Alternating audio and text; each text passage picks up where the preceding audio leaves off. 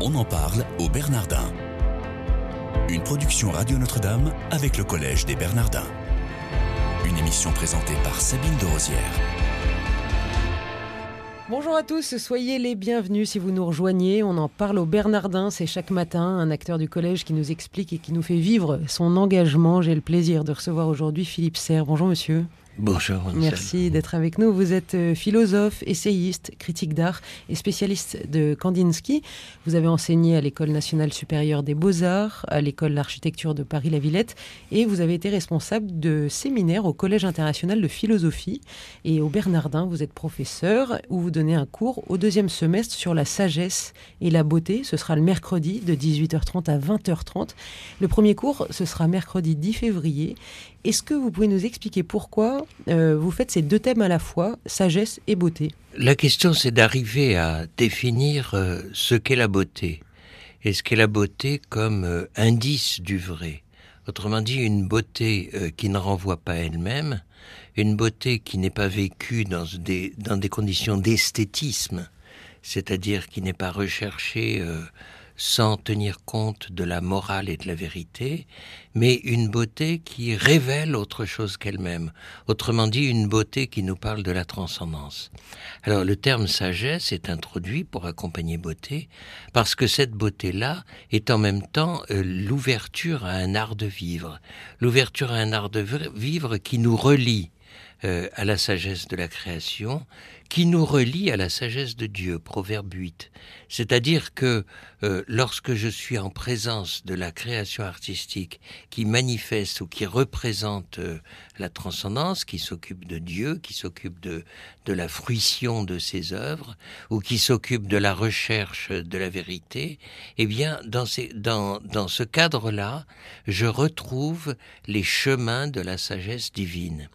Ça, c'est ce que pas mal d'artistes au XXe siècle en particulier, on pense toujours que les artistes du XXe siècle ne sont pas des artistes orientés vers, euh, vers la transcendance et la représentation de Dieu, mais euh, c'est tout à fait le contraire. Est-ce que vous avez quelques exemples justement, que pas mal d'artistes au XXe siècle ont, ont, pu élaborer Alors bien sûr, il y a euh, des gens comme Maurice Denis, le, le Nabi aux belles icônes, mais il y a des gens aussi comme euh, Koninsky, Mondrian, Malevich, euh, des gens comme Theo van Doesburg, des gens comme le fondateur du dadaïsme, Hugo Ball, euh, qui, est, qui est mort en odeur de sainteté, ce qu'on ne sait pas. Hugo Ball, le dadaïsme n'est pas un mouvement nihiliste. le surréalisme représentera une tendance de, de, de défi, voire d'insulte à la religion. Le, Mais le, dadaïsme, est ouvert. Vous pouvez nous l'expliquer en deux mots? Alors, c'est un mouvement qui est né en 1916 à Zurich et qui, qui est né euh, au fond de l'incohérence de la Grande Guerre. Et euh, des jeunes artistes se sont rassemblés, poètes, euh, musiciens, artistes, cinéastes, se sont rassemblés autour d'une scène qui est la scène du cabaret Voltaire.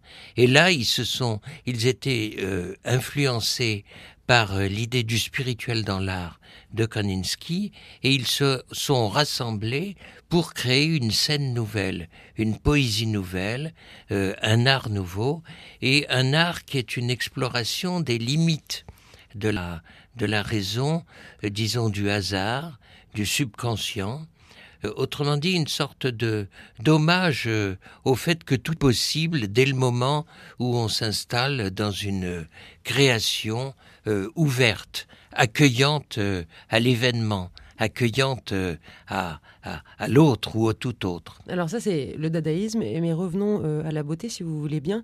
Vous disiez c'est un peu définir ce qu'est la beauté comme indice du vrai et comment est-ce qu'on tient compte de la morale, que vous l'avez dit, comment est-ce qu'on tient compte de la morale pour parler de la beauté?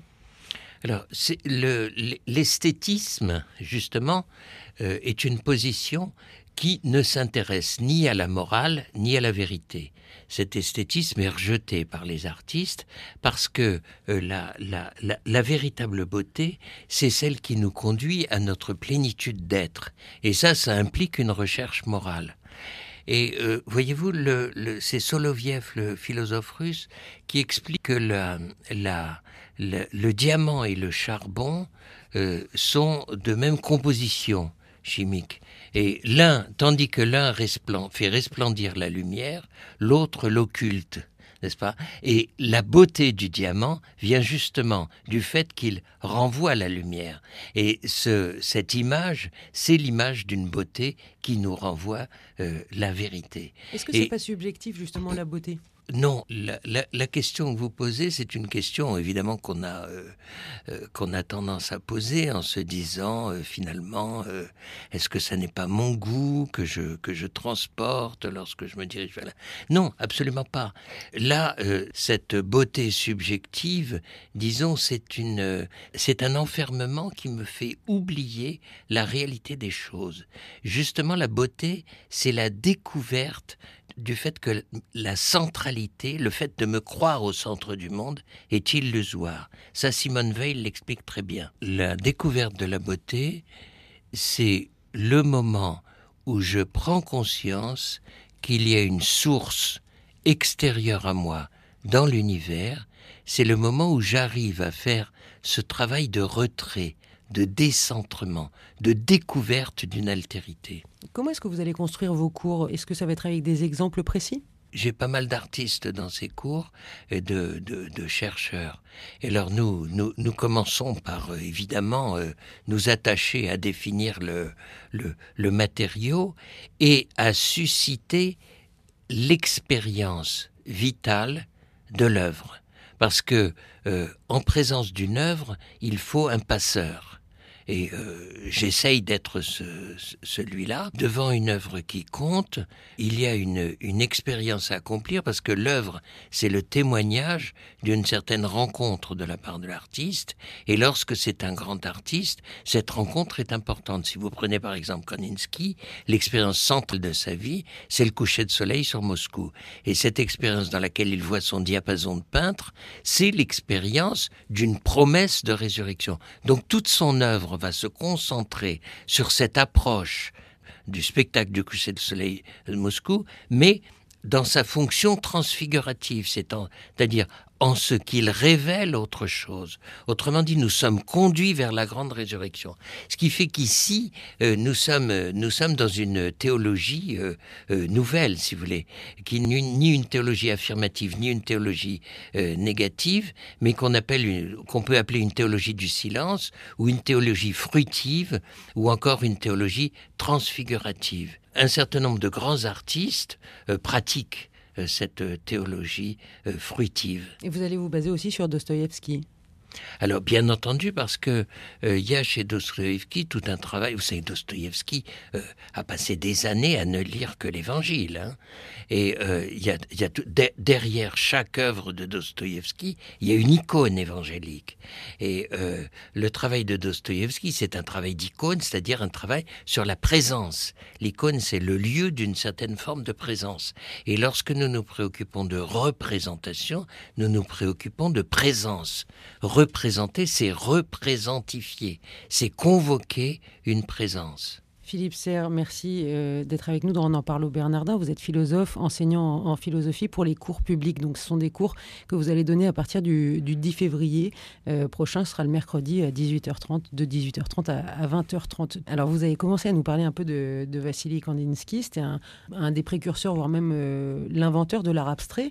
Et le collège va organiser un colloque international sur lui les 11, 12 et 13 février prochains à l'occasion des 150 ans de sa naissance. Est-ce que vous pouvez nous dire un petit peu comment vont s'articuler ces trois jours. Le colloque est généré par la faculté Notre-Dame, n'est-ce pas? Et c'est un colloque qui s'attache à Kandinsky parce que, d'une part, comme vous l'avez bien dit, c'est l'inventeur de l'art abstrait, relativement incontesté, et d'autre part, c'est un très grand théoricien euh, dont la pensée touche la philosophie et la théologie. Donc il y a un certain nombre d'intervenants de ce colloque qui sont des philosophes et des théologiens du collège et puis il y a un certain nombre de spécialistes également de, de l'œuvre et de la pensée de Koninsky. Alors le colloque s'organise en deux jours et demi.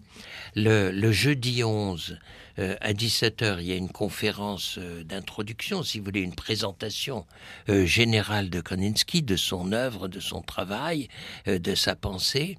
Que, que, je ferai avec des, des, projections et ensuite le vernissage d'une exposition qui a lieu dans la l'ancienne sacristie, qui cette exposition est une exposition de gravure originale de Kandinsky qui tourne autour de la, la question de la résurrection, donc son, son, son, son icône centrale.